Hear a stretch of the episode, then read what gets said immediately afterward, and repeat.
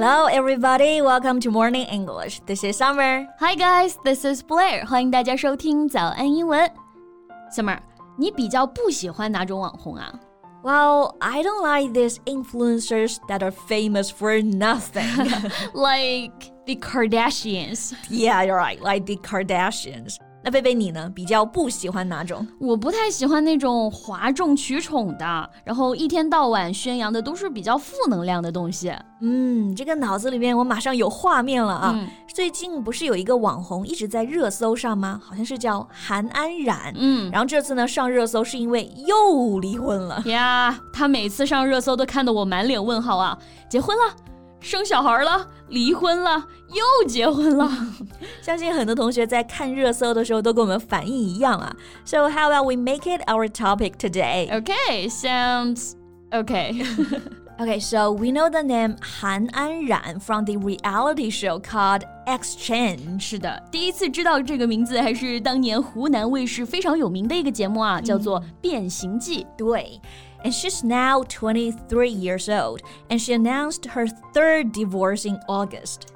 看看人家这个进度啊，难怪网友评论说呢，自己二十三岁还在问妈妈，哎，家里的这个牛奶能不能喝啊？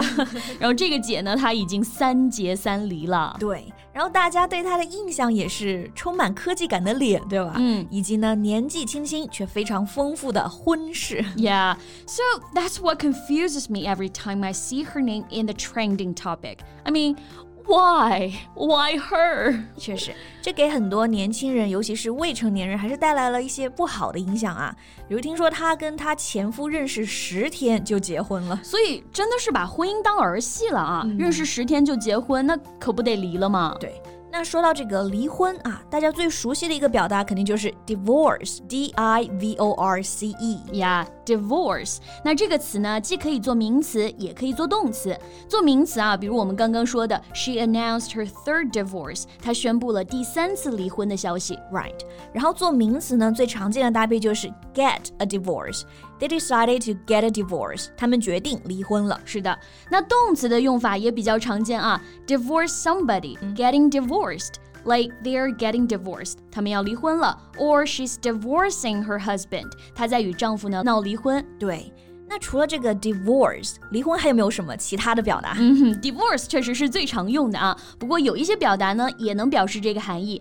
离婚换一种说法就是结束婚姻了嘛。嗯，那婚姻 marriage 结束婚姻就是 end the marriage。对，这个还是很好理解啊。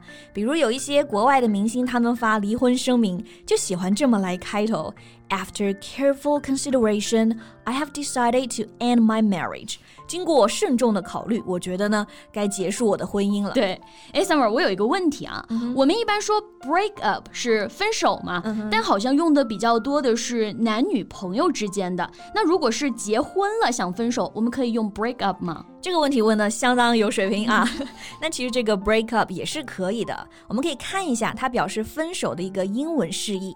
If you break up with your boyfriend, girlfriend. husband or wife, your relationship with that person ends 就表示分手啊。所以不仅是男女朋友，丈夫 husband、妻子 wife 也是可以用这个表达的。Yeah, exactly. And if a marriage or romantic relationship breaks up, or if someone breaks it up, it ends and the partners separate.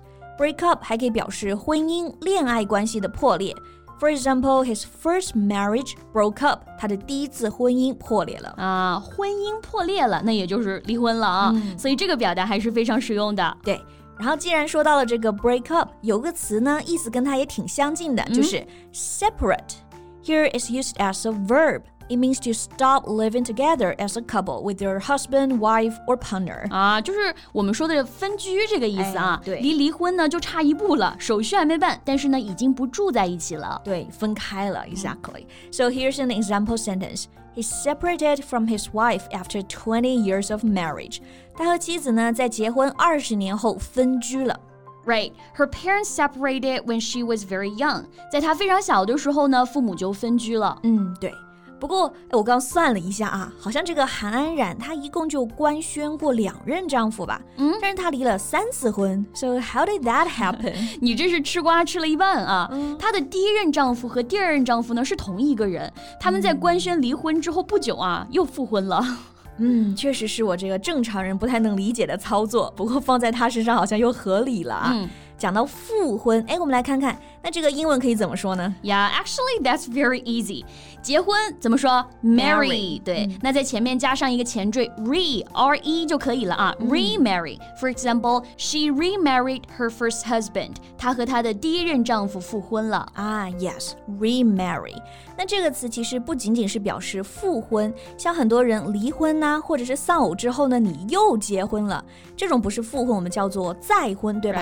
也是用这个 remarry 来表示。Exactly. If someone remarries, they marry again after they have obtained a divorce from their previous husband or wife, or after previous husband or wife has died. 表示再婚。Yeah. So here's an example. Her father remarried a beautiful lady with two mean daughters. 他父亲娶了个漂亮的继母，还带来两个骄横的女儿。这说的是灰姑娘的故事吧？Yeah, you bet. 虽然说啊，婚姻自由，但是我还是觉得 marriage is sacred。 婚姻是神圣的，绝对不能儿戏啊！所以我就觉得吧，像他这种网红给大家传递的都是不正确的价值观，每次都还能上热搜，我就真的挺不能理解的。嗯，而且他的粉丝数量还不少啊，就只希望呢那些年纪比较小的女孩子不要被他所谓的什么“活到老，整到老”这种类似的言论洗脑。嗯，诶，那你有刷到过他吗？有什么看法呢？欢迎在评论区给我们留言哦。那我们今天节目就到这里啦。So thank you so much for listening. This is Blair. This is Summer. See you next time. Bye. Bye.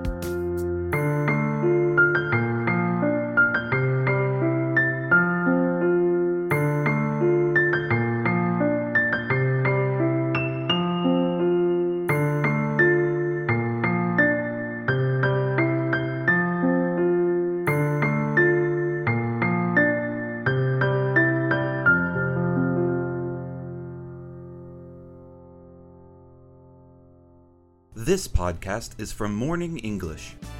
学口语就来早安英文。